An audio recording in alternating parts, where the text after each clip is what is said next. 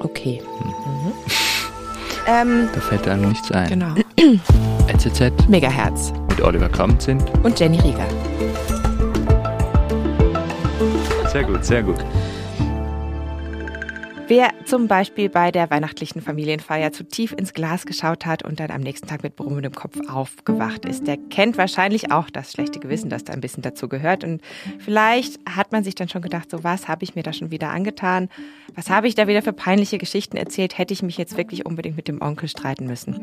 Mein heutiger Gast, Maria Bremer, ist jetzt bei mir im Studio und hat diese Probleme nicht, denn sie trinkt keinen Alkohol. Willkommen, Maria. Ja, hallo Jenny. Ich muss sagen, ich kenne diese Situation auch und bei mir ist es auch häufig, also es häuft sich auch zugegebenermaßen in letzter Zeit, dass ich dann, also das schlechte Gewissen wird immer schlimmer, sag ich mal. Ich, ich habe irgendwie auch das Gefühl, ich bin dann in so Diskussionen, die dann entstehen, ein bisschen zu angriffslustig und ich wache dann am nächsten Tag auf und denke so, ach, du warst wirklich nicht dein Bestes selbst. Kennst du das auch, dieses schlechte Gewissen von früher? Oh ja. Ja, ja das kenne ich sehr, sehr gut. Ich mhm. hatte das sehr, sehr oft und ich wage sogar zu behaupten, dass dieses schlechte Gewissen und dieses wirklich sehr, sehr ungute Gefühl auch psychisch zusätzlich zum körperlichen Kater, den man sowieso schon hat, dass das vermutlich auch der Auslöser war oder der Grund Nummer eins, warum ich irgendwann gesagt habe, ich will das eigentlich nicht mehr. Mhm.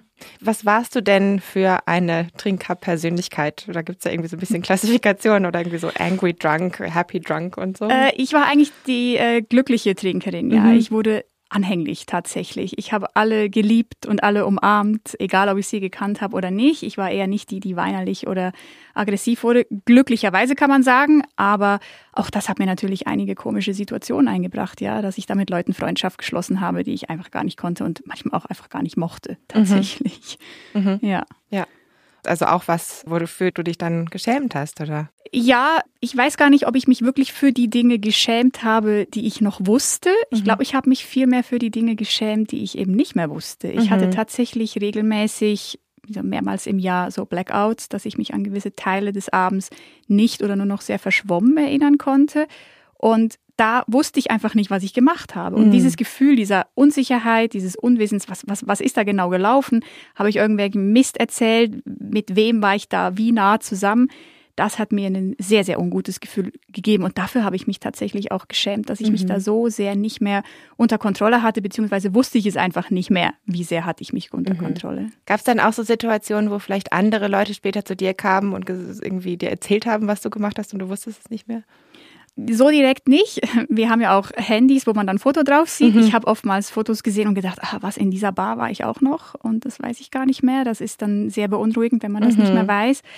Tatsächlich, was beunruhigend auch war, was man mir so quasi entgegengebracht hat, war, dass man mich am nächsten Tag gefragt hat, bist du gut nach Hause gekommen? Wie geht's dir heute? Was war mit dem und dem, weil ich vielleicht doch mit, auch mit einem besorgten Unterton. Genau, mit mhm. einem besorgten Unterton und wenn sich deine Freunde um dich sorgen, dann heißt das schon was. Oder beziehungsweise mhm. bei mir hat das sehr viel ausgelöst. Und ich dachte, oh Mist, wie, wie habe ich mich benommen? Wie war ich drauf? Wie, wie habe ich ausgeschaut, ne, dass die Leute wirklich dachten, der geht es gar nicht mehr gut. Mhm. Ja. Wie war denn dein Trinkverhalten so? Also wie, wie häufig hast du so Blackouts gehabt und wie oft und wie viel hast du getrunken?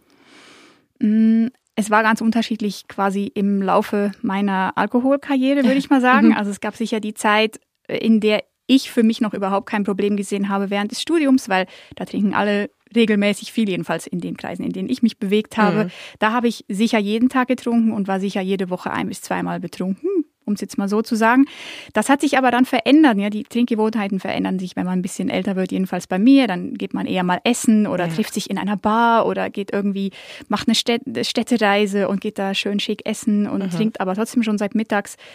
Es gab Phasen, da habe ich nur einmal in der Woche was getrunken aber vielleicht trotzdem zweimal im Monat einen Absturz, wenn man das so nennen will, oder jedenfalls einen Tag gehabt, wo ich wirklich sehr viel getrunken habe und mich betrunken gefühlt habe.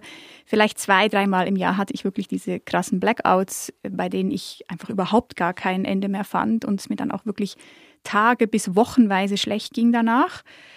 Das Problem ist ein bisschen bei diesen Fragen, wie viel und wie oft, dass es wirklich bei allen einfach total unterschiedlich ist, mhm. wie sie mhm. ihr Trinkverhalten haben. Und meins hat sich verändert und meins hat auch nicht so quasi die eine Qualität gehabt. Es war einfach immer ein Thema. Alkohol war irgendwie immer ein Thema, auch dann, wenn ich nicht getrunken habe. Mhm. Also so, dass du dann drüber nachgedacht hast, soll ich jetzt, soll ich nicht?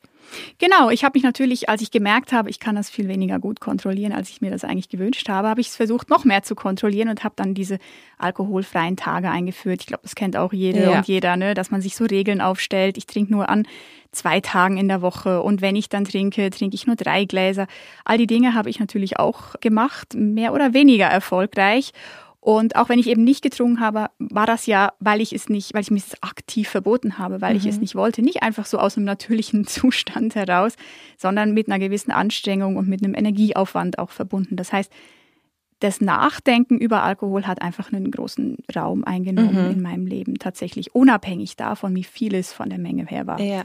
Ja, ich glaube, das ist ja so ein Graubereich, in dem sich viele Leute befinden oder ich, ich selber auch, wo man halt jetzt nicht sagt, okay, ich bin Alkoholikerin und habe wirklich ein Problem oder bin abhängig oder sowas, aber es ist trotzdem so immer noch ein bisschen zu häufig und ein bisschen zu viel. Ja, ja, genau, dieses, dieses Grau, dieses Grauzonentrinken oder die Grauzonentrinkerinnen und mhm. Trinker, die spreche ich ja auch an oder ich spreche auch aus dieser Perspektive, weil man sich zurzeit, in der man trinkt, einfach überhaupt nicht mit diesen Konzepten oder Diagnosen, Sucht, Abhängigkeit, Alkoholiker, Alkoholikerin überhaupt nicht identifizieren kann und will, völlig verständlicherweise und auch nicht muss. Äh, aber davor gibt es ja auch schon einen ganz, ganz großen Bereich. Es gibt Menschen trinken unterschiedlich in unterschiedlichen Mengen und äh, ja, da gibt es ein, viele Leute befinden sich in genau diesem, diesem Bereich drin, mhm. ja. Genau, und du trinkst jetzt überhaupt nicht mehr seit wie lange? Seit jetzt bald drei Jahren. Ja, mhm. ziemlich genau drei Jahren eigentlich. Also heute berätst du auch oder begleitest auch andere Menschen, die mit dem Alkohol aufhören oder zumindest reduzieren wollen. Aber erstmal, gab es denn irgendwie ein auslösendes Ereignis oder einen Moment, wo du dachtest, okay, jetzt muss ich irgendwas tun oder jetzt will ich irgendwas grundlegend ändern? Mhm Gute Frage, weil tatsächlich gab es diese Momente mehrmals. Mhm. In den Jahren, bevor ich dann tatsächlich aufgehört habe. Ich habe x-fach, habe ich mich am 1. Januar oder an anderen Daten im Jahr hingesetzt und gedacht, so, jetzt schreibst du hier in dein Tagebuch, ne, dass ich jeden Morgen schreibe, immer noch, schreibst jetzt rein, ab jetzt ist es so und so, ab jetzt will ich das wirklich in den Griff bekommen. Ich habe mir aber tatsächlich ganz oft bei diesen Entscheidungen oder in diesen Momenten nie überlegt, ja, wie wäre es denn, wenn ich gar nicht mehr trinke? Mhm. Ich habe es einfach mit aller Macht versucht, irgendwie im Leben zu halten irgendwie den Alkohol zu integrieren und dann bin ich eben immer wieder mehr oder weniger gescheitert. Und das war eigentlich diese, die Summe dieser kleinen Entscheidungen oder dieser kleinen Vorhaben, die dann eben immer wieder nicht funktioniert haben. Die Summe hat dann ergeben, dass ich irgendwann zu dem Schluss kommen musste, ja, offenbar geht es ja mit nicht. Und da muss ich vielleicht mal was ganz anderes ausprobieren und das wäre dann eben in dem Falle gar nicht mehr trinken. Mhm. Und in dem Monat, bevor ich aufgehört habe zu trinken, war tatsächlich noch ein sehr strenger Monat, wenn es ums Trinken ging bei mir. Ich habe zwei, dreimal sehr viel zu viel getrunken und da hat es mir einfach wirklich eindeutig gezeigt, ich konnte es einfach nicht mehr ignorieren, mhm. dass ich das offenbar nicht so im Griff habe, wie ich das gerne hätte. Und dann ist die Entscheidung gefallen und das war tatsächlich eine große Erleichterung. Mhm. Ja. Also sofort ab dem ersten Tag schon? Ja, ab dem ersten Tag. Es war mhm. ab dem ersten Tag eine Erleichterung, weil ich gecheckt habe, okay, ich bin jetzt hier an einem Punkt angekommen, an dem ich es begriffen habe, was für mich das Richtige ist. Nachdem ich ja jahrelang unter Anstrengung und Energieaufwand versucht habe, das irgendwie zu kontrollieren, irgendwie im Leben zu halten, aber trotzdem weniger zu trinken, das hat ja alles nicht funktioniert. Das ist ja frustrierend, beschämend, sehr wenig befriedigend auch tatsächlich. Und dann an einen Punkt zu kommen, wo man checkt, oh ja, das ist ja, das ist eine richtig gute Idee, einfach aufzuhören. Mhm. Das war so ein cooles Gefühl dass äh, ich sehr schnell gemerkt habe, okay, ich glaube, das ist es jetzt. Mhm. Ja. Jetzt ist es ja aber auch so, dass Alkohol irgendwie so sehr verankert ist in sozialen Events und sowas und dass man immer ein Glas Prosecco angeboten kriegt, wenn man irgendwo hingeht, auf eine Vernissage, auf einen Geburtstag. Ist dir das nicht schwer gefallen, dann immer Nein zu sagen? Tatsächlich überhaupt nicht. Mhm. Glücklicherweise nicht. Und zwar aus dem Grund, wie ich eben gesagt habe, dass ich plötzlich so eine starke innere Überzeugung hatte, dass das eine gute Idee ist, dass ich mit dieser, genau dieser Haltung auch Nein sagen konnte, tatsächlich. Schwer gefallen ist es mir in dem Falle nicht, Nein zu sagen. Also ich war nicht in Versuchung, etwas zu trinken, weil ich so klar gespürt habe, dass das der bessere Weg ist für mich. Aber nervig war es trotzdem mhm. oder ist es manchmal immer noch, weil natürlich ich trinke nicht mehr, aber trotzdem dreht sich sehr, sehr viel auch durch meine Arbeit natürlich mhm. um das Thema Alkohol. Ich habe diesen Blick, dass ich überall Alkohol sehe, logischerweise nicht, weil er mich irgendwie anzieht oder reizt, sondern weil ich es einfach so klar sehe, wie präsent er überall ist. Eben an jeder Vernissage, an jedem Geburtstag, wo auch immer. Völlig klar. Ähm, hat sich ja nicht verändert, nur weil ich aufgehört habe zu trinken. Und dass einem da das wirklich immer vor die Nase gehalten wird und auch wenn man ablehnt, dann immer noch mal fünfmal vor die Nase gehalten wird, also zumindest von Menschen, die mich halt nicht kennen, das kann schon ganz nervig sein, weil ich einfach denke, hey, lass mich doch einfach mal in Ruhe und oder akzeptiere meine Entscheidung so. Ja, und wenn das halt Menschen passiert, die eben nicht so eine starke innere Haltung in dem Moment schon quasi aufbauen konnten, für die ist es natürlich sehr schwierig, dann mhm. auch Nein zu sagen. Das verstehe ich total, ja. Ja. Wie ist denn, also ich versuche irgendwie noch so ein bisschen nachzuvollziehen, wie dieser, wie dieser Switch bei dir plötzlich vonstatten gegangen ist. Also, dass du halt irgendwie wirklich einfach sagen konntest, okay, diese Entscheidung ist jetzt fix. Hättest du da vielleicht auch wie einen Tipp für, für andere Leute, die das irgendwie auch anstreben? Mm, der Tipp kann ja schlecht sein, dass ich jetzt sage, ja, geh einfach durch eine Zeit, in der es sehr anstrengend ist. Und dann kommst du an den Punkt. Aber ich, ich ziehe hier gerne das Bild von einer Beziehung hinzu, oder? Mhm. Vielleicht haben das die einen oder anderen schon erlebt, dass sie in einer Beziehung waren, in der sie gemerkt haben, okay, irgendwie passt mir das hier nicht mehr. Es gibt einfach zu viele Dinge, die stimmen nicht mehr.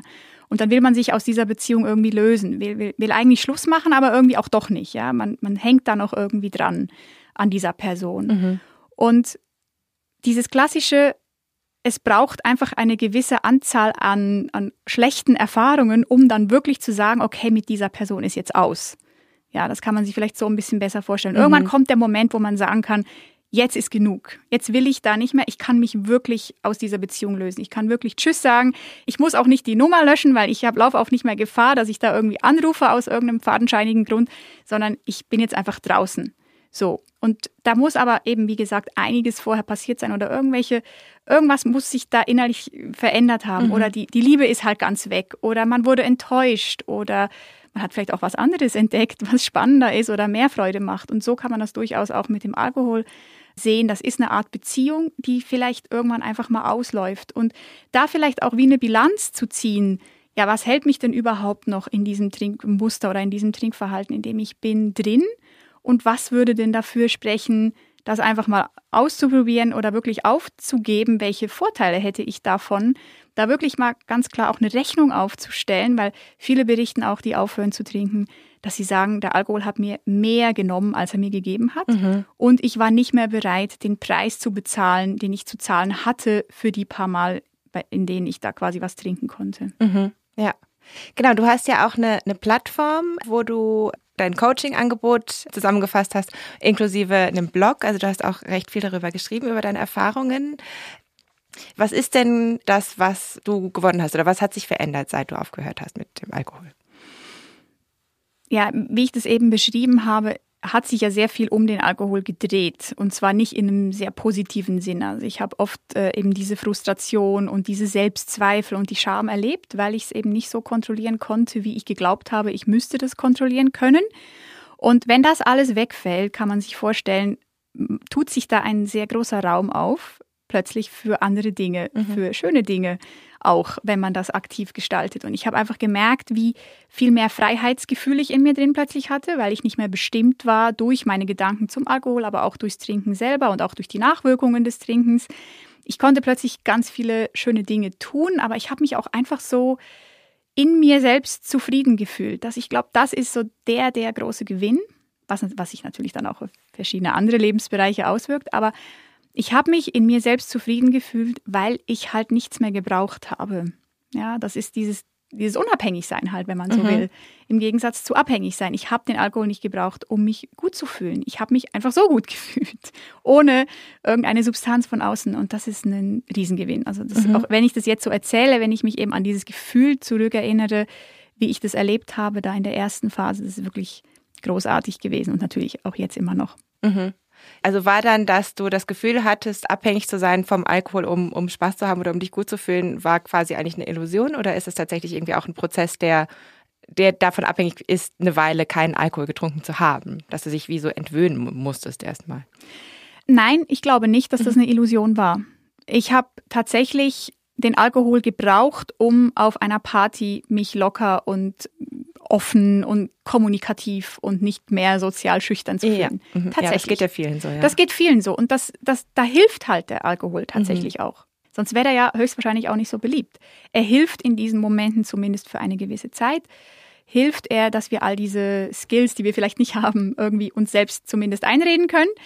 Und das war tatsächlich so. Mhm. Und da, natürlich, das muss man auch ein bisschen lernen, wenn der Alkohol weg ist. Also ich bin nicht die gleiche wie früher, wenn ich heute auf eine Party gehe. Also es war eigentlich keine Illusion. Es ist einfach eine andere Form jetzt, wie mhm. ich Spaß habe. Es ist eine andere, vielleicht, ich würde sogar sagen, eine tiefgründigere Form mhm. von Spaß haben. Ich bin auch selbstbestimmter im Sinne von, wenn es mir einfach keinen Spaß macht, dass ich halt einfach gehe oder mir eine andere Beschäftigung suche und halt nicht einfach mir eine Party oder ein, Essen oder so schön trinke, ja, mhm. sondern dann gehe ich halt. Ja. Wie, ähm, wie ist denn dann der Spaß anders?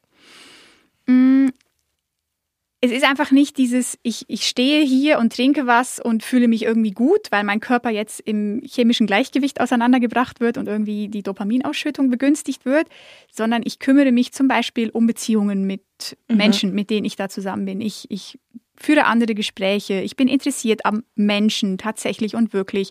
Es gibt richtige Gespräche und nicht, wo man irgendwie vor sich hin labert und zum fünften Mal das Gleiche erzählt, weil das ist halt schon auch etwas, was ich beobachte, seit ich nicht mehr trinke. Die Gespräche werden nicht besser, wenn man mehr trinkt. ja. Das glaubt man ja manchmal selber, wenn mhm. man ähm, so ein bisschen angeduselt ist, dass man jetzt noch tiefgründiger und noch besser redet. Das ist in der Regel nicht der Fall. Das ist eine Illusion ja. tatsächlich.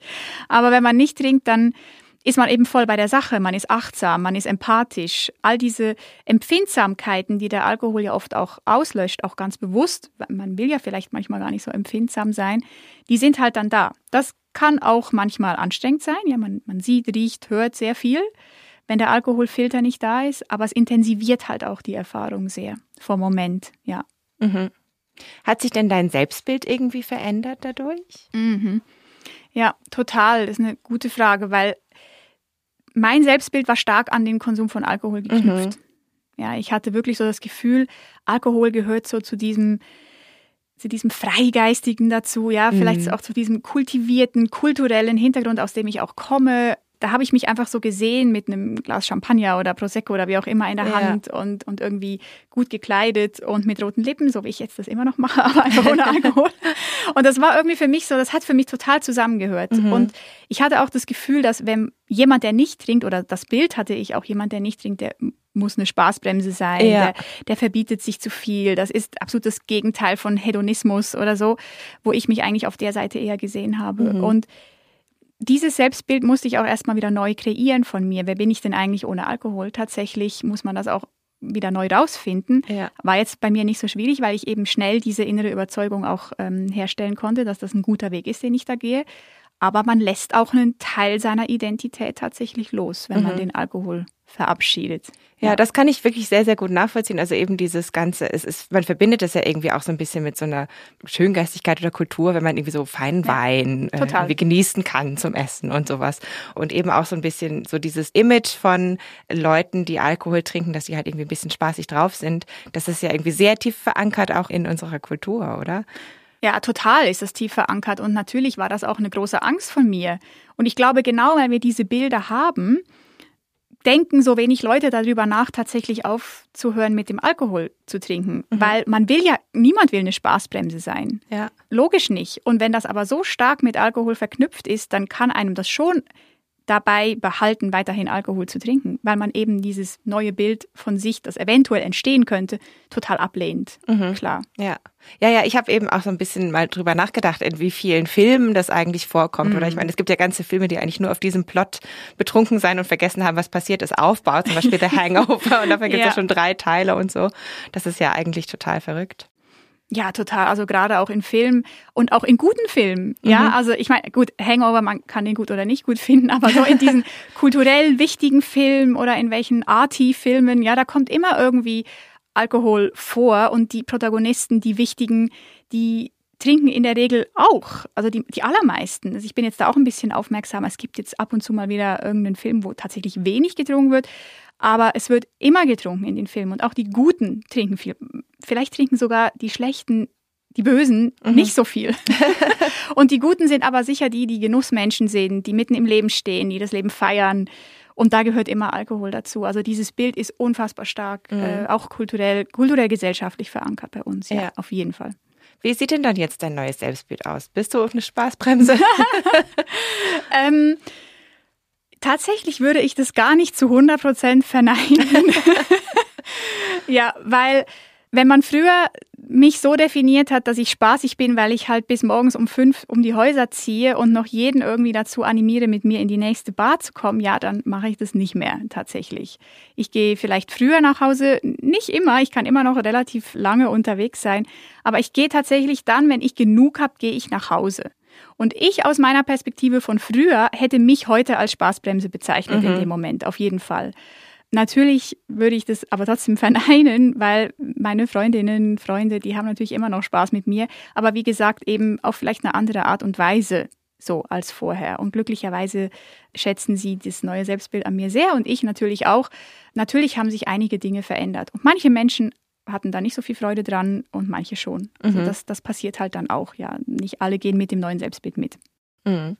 Kommt es denn manchmal noch vor, dass du irgendwie dann doch Lust auf ein Glas Wein hast oder auf irgendwas? Mm, tatsächlich, so auf ein Glas Wein habe ich eigentlich nicht Lust, weil ich hatte ja auch früher nie Lust auf ein Glas Wein, sondern ich hatte ja auch früher Lust auf den Effekt, den das dann tatsächlich hatte.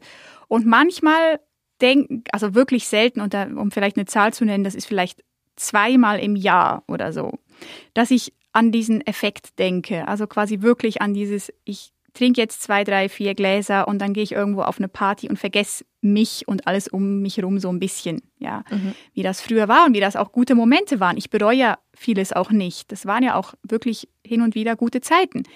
Das ist etwas, das ich vielleicht manchmal ein bisschen vermisse, in so einem kleinen Anflug von Nostalgie vielleicht. Mhm. Aber ich schicke da natürlich ein Aber hinterher. Ich habe vorhin davon geredet, von diesem Preis auch, den man vielleicht bereit ist zu zahlen oder eben nicht mehr. Und ich weiß, dass ich dieses kleine Erlebnis, das ich manchmal vermisse, mit einem großen Preis oder mit einem hohen Preis bezahlen müsste. Und den bin ich absolut nicht bereit zu bezahlen. Deswegen mhm. ist es kein ernstzunehmendes Verlangen nach den alten Zeiten oder so. Das verschwindet dann auch relativ schnell ja. wieder. Mhm. Du bietest ja jetzt auch Coachings an, fast, fast hauptberuflich, oder? Ja, genau. Mhm. Warum hast du Lust darauf, dich so viel mit dem Thema auch noch zu beschäftigen und noch anderen dabei zu helfen? Ich merke ja, wie das massiv mein Leben verbessert hat, als ich mich tatsächlich ernsthaft mit dem Thema bei mir selbst auseinandergesetzt habe. Ich merke, was das für eine Lebensqualitätsverbesserung bringen kann bei Menschen. Mm, und gleichzeitig sehe ich da tatsächlich noch so eine kleine höhere Motivation, besonders auch in Bezug auf Frauen, die ich ja hauptsächlich begleite, dass viele Frauen trinken oder eine Trinkgewohnheit sich etabliert haben, um gewisse Dinge auszuhalten, um gewisse Zustände auszuhalten, vielleicht in der Familie, im Job, überhaupt im Leben. Und dass möchte ich gerne verändern, auch mit der Arbeit, nicht nur mit den 1 zu 1 Coachings, die ich anbiete, aber auch mit den ganzen Inhalten, mit meinem Blog, so dass ich, dass ich veröffentliche, damit diese Frauen auch merken können, sie müssen nicht den Alkohol benutzen, um gewisse Dinge auszuhalten, sondern vielmehr den Alkohol weglassen, um gewisse Dinge auch verändern zu können. Mhm. Oder sich gewissen Dingen auch bewusst zu werden, die vielleicht gar nicht so optimal für sie laufen.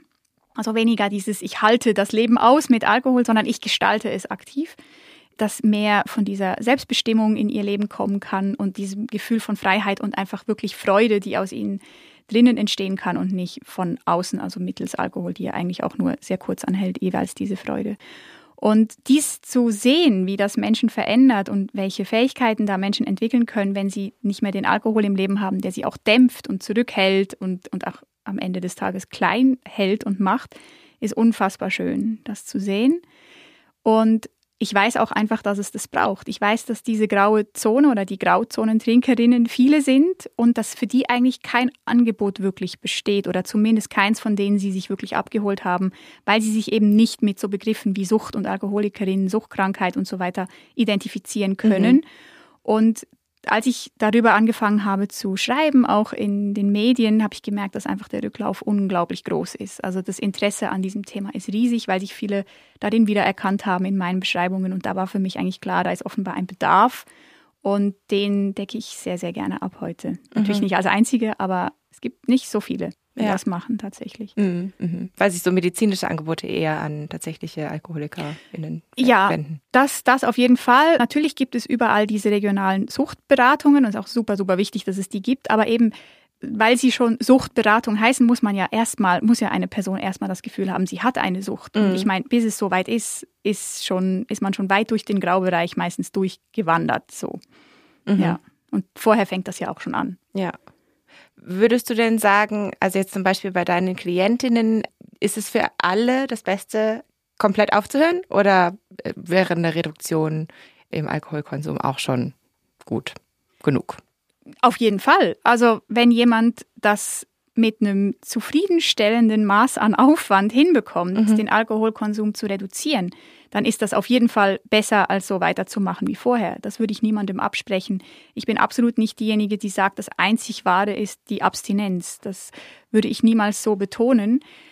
Was ich aber ja aber möchte, ist, dass es den Frauen und Männern, den Menschen gut geht. Ja, und oftmals, und das weiß ich aus meiner Erfahrung und auch aus derjenigen vieler anderer, dass genau eben dieses Kontrollieren und dieses Reduzieren, was mit Kontrollieren einhergeht, oftmals einfach sehr, sehr anstrengend ist und eben genau nicht dieses Gefühl von Freiheit bringt, sondern im Gegenteil das Gefühl von, ach, noch mehr Kontrolle und ich muss mich noch mehr drum kümmern und dann schafft man es wieder nicht und dann wieder diese Schamgefühle und so weiter etc. Mhm. Das passiert dann bei vielen, wenn sie den Wunsch haben, zu wirklich stark zu reduzieren. Aber das wiederum ist dann oftmals ein Auslöser zu merken, dass es ja offenbar doch der bessere Weg ist, wie ich das auch schon beschrieben habe. Man kommt irgendwann an den Punkt, wo man es einfach satt hat zu kontrollieren, wo man einfach das ganze Zeug einfach hinter sich lassen möchte. Und oftmals ist dieser Schritt des kontrollierten Trinkens, des stark Reduzierens, der Schritt, bevor man ganz mhm. aufhört quasi. Mhm. Aber natürlich muss diese Erfahrung jeder selber machen. Ja, klar. Jetzt steht ja der Jahreswechsel bevor und es gibt bestimmt die eine oder andere, die beim Dry January mitmachen möchte, also vielleicht einfach mal einen Monat den Alkohol weglassen. Was würdest du denn empfehlen? Was sollte man tun oder was für ein Mindset sollte man vielleicht auch haben, um das meiste aus diesem Monat rauszuholen? Mm, was ich ganz entscheidend finde, ist, dass man sich in diesem Monat nicht auf den Verzicht quasi konzentriert, sondern auf den Gewinn, den man hat, wenn man keinen Alkohol mehr trinkt. Ich sage immer, informiere dich so viel wie möglich über das Thema Alkohol in Bezug darauf, wie das andere Menschen gemacht haben, wenn sie aufgehört haben zu trinken, aber auch was zum Beispiel der Alkohol im Körper macht, beziehungsweise was eben das Aufhören zu trinken oder eine Alkoholpause im Körper macht. Also wenn wir wissen, was eigentlich unser Grund ist, warum wir das machen. Und den wirklich auch feiern und sagen, hey, ich tue mir jetzt hier richtig was Gutes, ich ziehe jetzt das durch, weil ich mir davon diese und jene Vorteile erhoffe, besseren Schlaf vielleicht oder einfach mal einen klareren Kopf haben, nicht mehr so viel ausgehen, einfach zu wissen, ich wach morgens auf und fühle mich gut und so weiter. Wenn man sich darauf fokussiert, auf diese motivierenden Faktoren, dann fühlt sich das Ganze schon mal ganz anders an, ja, als wenn man mit dem, mit der inneren Haltung da dran geht, ja, das ist jetzt halt ein anstrengender Monat, ich muss jetzt da halt durch, da verzichte ich jetzt halt mal 30 Tage, aber danach kann ich ja wieder und so. Das macht es natürlich viel schwerer. Mhm. Und das macht es auch einfacher, sage ich mal, es nicht durchzuziehen, weil da ist natürlich das Einfallstor viel weiter offen, wenn dann jemand eben um die Ecke kommt und sagt, hey komm, trink doch noch mal heute eins mit mir und so, ja, okay, ich habe ja eh keinen Bock so. Also den Fokus auf das Positive zu lenken. Klingt ein bisschen einfacher, als es tatsächlich ist. Aber es funktioniert. Es ist eben wirklich eine Frage von dieser inneren Haltung, mhm. wie ich da dran gehe. Mhm. Und was machst du an Silvester? Dieses Jahr, ich weiß es tatsächlich noch gar nicht. Aber du willst vielleicht darauf hinaus, womit ich zum Beispiel anstoße. zum Beispiel. Also für mich hat sich tatsächlich herausgestellt, und ich sage da für mich, weil es ist nicht für alle gleich, ich trinke ab und zu mal, wenn ich zu irgendwas anstoßen möchte oder aus irgendeinem Grund anstoßen möchte, trinke ich alkoholfreien Prosecco, wo mhm. ich vielleicht noch irgendwas, was toll aussieht oder so reinmische. Und damit kann man sehr gut anstoßen. Also ich meine, das Anstoßen kann man ja immer noch 100% genau gleich machen wie vorher, außer dass etwas anderes im Glas drin ist. Also das funktioniert für mich wunderbar. Da habe ich überhaupt nicht das Gefühl, dass da was mhm. fehlt. Super, gut. Abgesehen davon, dieses Glas Sekt um 12 Uhr nachts oder Prosecco oder Champagner hat mir nie gut getan. Ich fand das furchtbar, wenn ich nach einem Rotwein oder nach ein paar Gläsern Rotwein nochmal Prosecco trinken musste. Das fand ich schrecklich. Und jetzt, wenn da kein Alkohol drin ist, ist mir das egal. Fühlt sich ja. das absolut okay an für meinen Magen.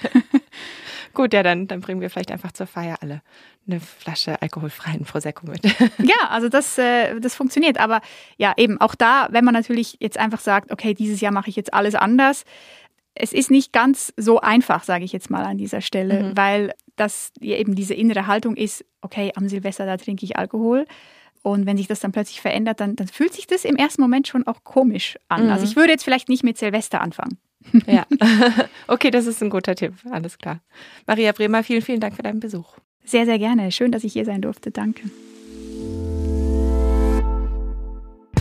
Und das war's für heute und nicht nur für heute, sondern für das ganze Jahr mit NZ Megahertz, denn das war die letzte Folge 2023. Ich bedanke mich vielmals, dass ihr zugehört habt und wir melden uns nächste Woche pünktlich zum 4. Januar wieder zurück. Ich wünsche euch jetzt eine schöne Woche und einen guten Rutsch.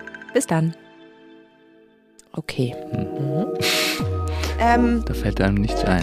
Genau. NZZ Destiller. Die Essenz der Gegenwart. Ah ja. Mit DJ Corrupt Ice Cream Man und Jenny Rieger. Aha, genau.